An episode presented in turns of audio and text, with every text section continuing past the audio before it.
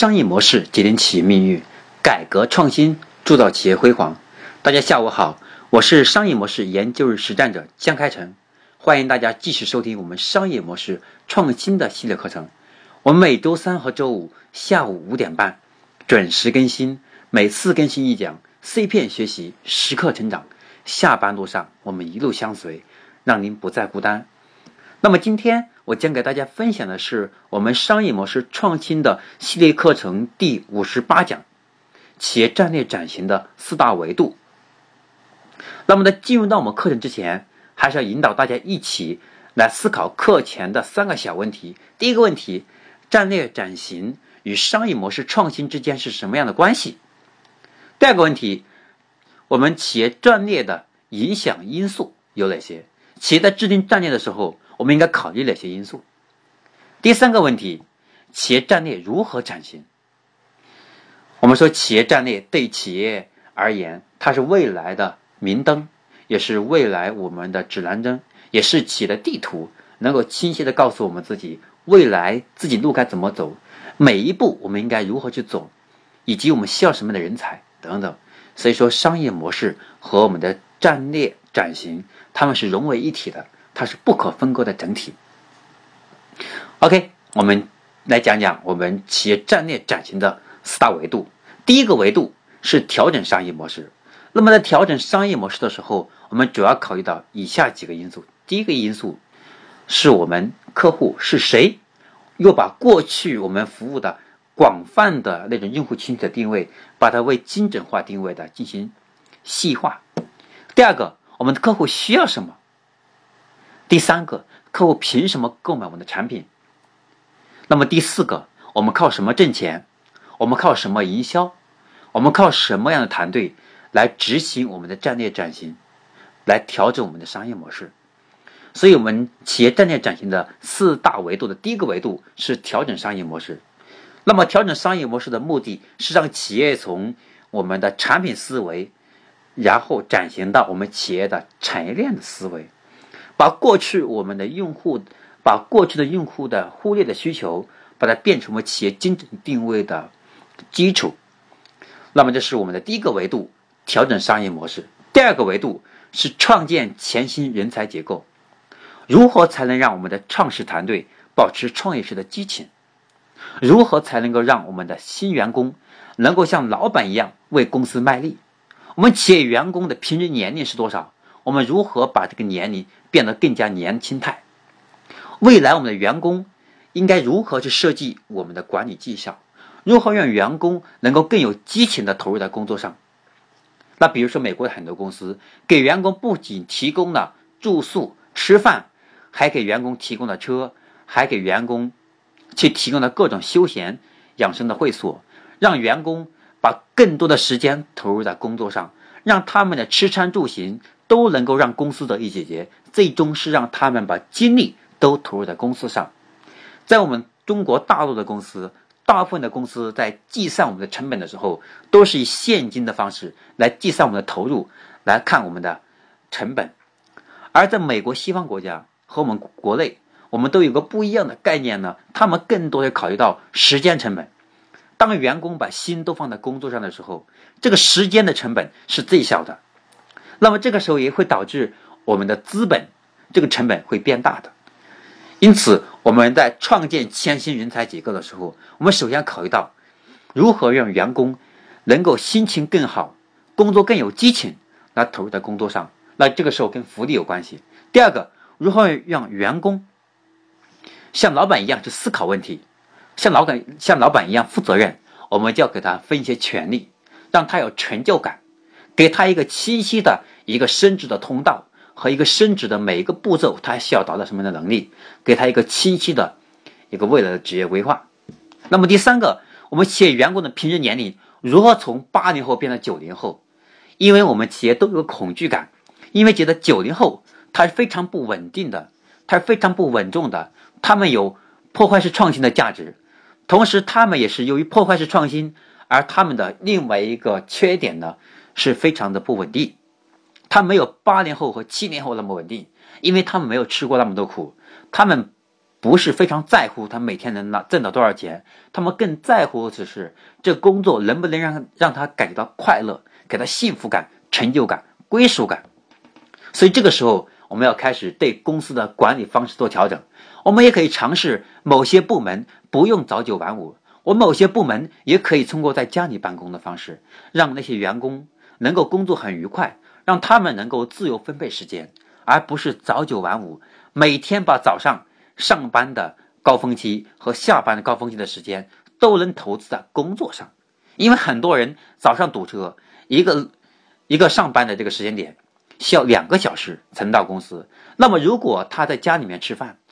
然后在家里面办公，在某些情况下，那把上下班两个小时的路程用在工作上，那对我们工作来讲，效率是不是提高了很多？公司的产出是不是更是不是更更加好一些？对吧？那么，这是我们企业战略转型四大维度的第二个维度，是创建前行人才结构。它要配合我们的企业战略转型当中的商业模式这个部分，然后通过商业模式的调整，来要创建新的人才结构，能够去执行我们的商业模式的调整，执行我们战略规划当中的一些关键的、核心的需要具备新的人才结构的这部分，我们要重新量化。那么。我们企业战略转型的前面两个维度，第一个维度是调整商业模式，第二个维度是创建前行人才管理结构和人才的架构。那么第四个维度是要重新去从业务形态上去塑造，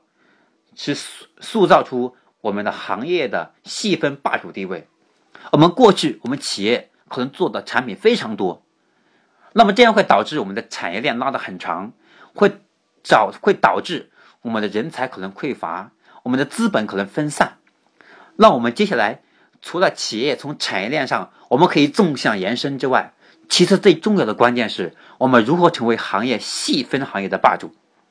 那比如说在京东、天猫上，很多企业或者传统企业，那么他们把过去做女鞋的、做女装的，然后他会更加细化到细化到以设计感、以舒适度。以某个量化的指标来把它作为我们这个产品的最核心的力量，或者作为我们的产品的作为产品的这个销售主张。那么我们要成为行业细分霸主，首先我们要找到我们这个细分领域当中，我们可以通过什么样的差异化的战略方式，能够实现我们与竞争对手与众不同的地方。那比如说，如果您是一家服装厂，那么您现在的竞争对手呢？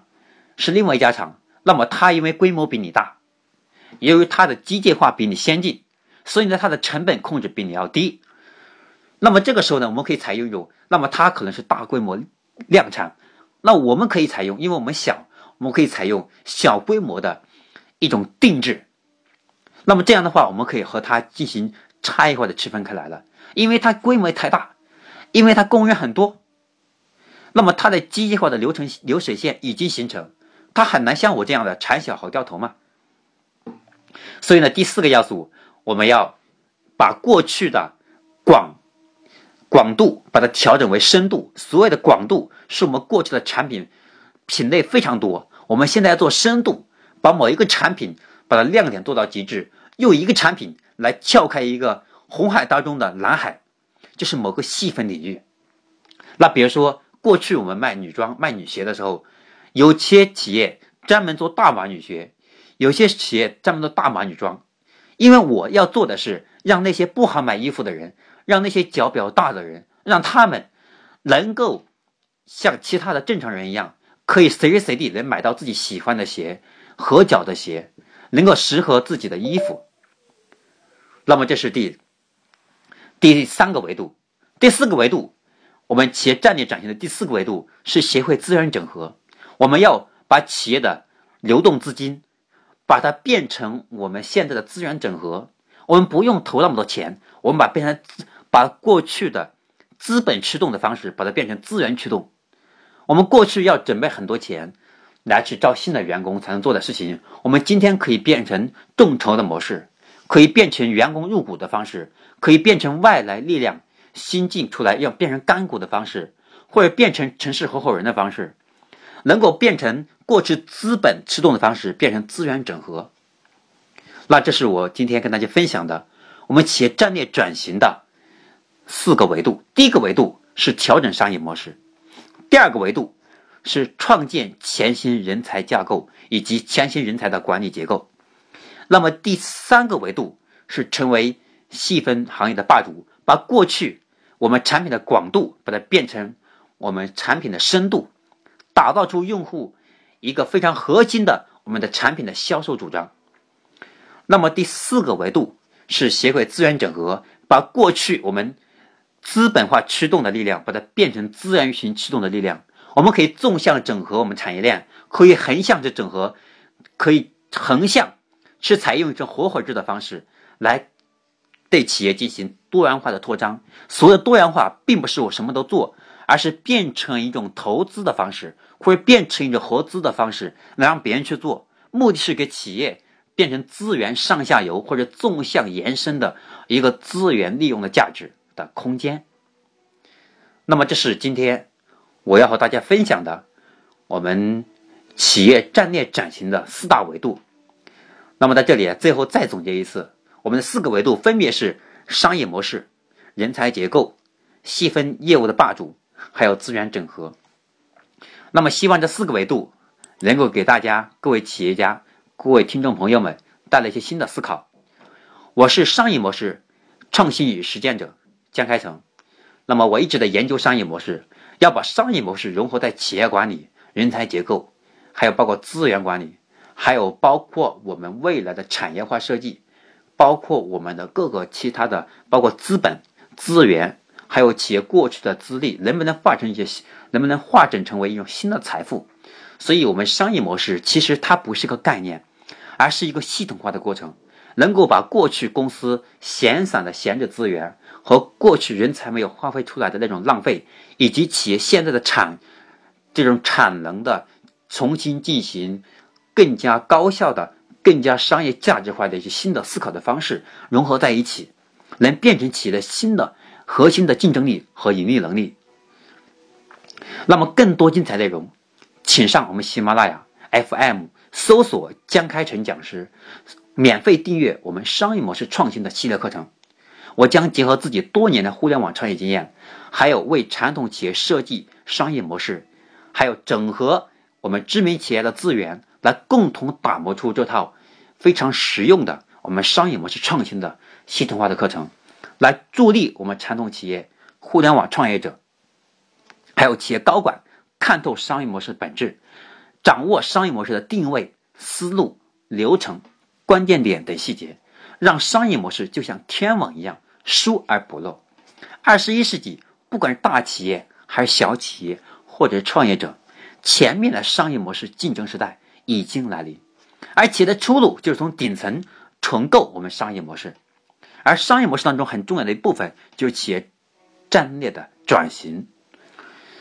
我们要从顶层重构商业模式，它并不是一个简单的事情。我们需要不断总结、反思、学习、实战，才能打磨出适合企业战略发展、我们精准化、个性化的商业模式。希望我们的课程用一百八十讲。能够让大家对商业模式、我们的细节、我们的思路、定位、流程等全部的吃透，能够化整，能够化过去零散的知识变成一个整体，能够让我们把商业模式的思维，把它用在我们的生活和工作上。商业模式怎么用在生活上呢？那我们思考企业商业模式的过程，其实这个思路。对生活当中也是有同样的可以利利用的本质的地方，比如说我们怎么把一个庞大的系统工程，把它分分割为各个板块，每一个板块我们需要用什么样的方式，需要谁来执行，我们会面对什么样的挑战，要用什么样的措施来进行制衡这个风险，那都是我们商业模式的思维可以用到的地方。最主要的目的呢，还是要用在我们企业的商业模式设计上，通过企业不断摸索和优化。自己的商业模式能够让企企业未来在行业当中的地位更加巩固，让每个人能够用商业模式思维，是让自己更高的高度和更高的和更深的深度，能够让企业去重用我们。作为企业的高管，我们用商业模式，能够让企业未来五年、十年甚至十五年的路，能够铺得更铺得更顺，能够让企业每一步一步走得更稳，每走一步都让企业上一个新的台阶，而且影响力和市场地位会更大，让员工和企业一起走得更远。我们每周三和周五下午五点半准时更新。我们每周三和周五下午五点半不见不散。今天我们的课程就到这里，我们下节课程再见。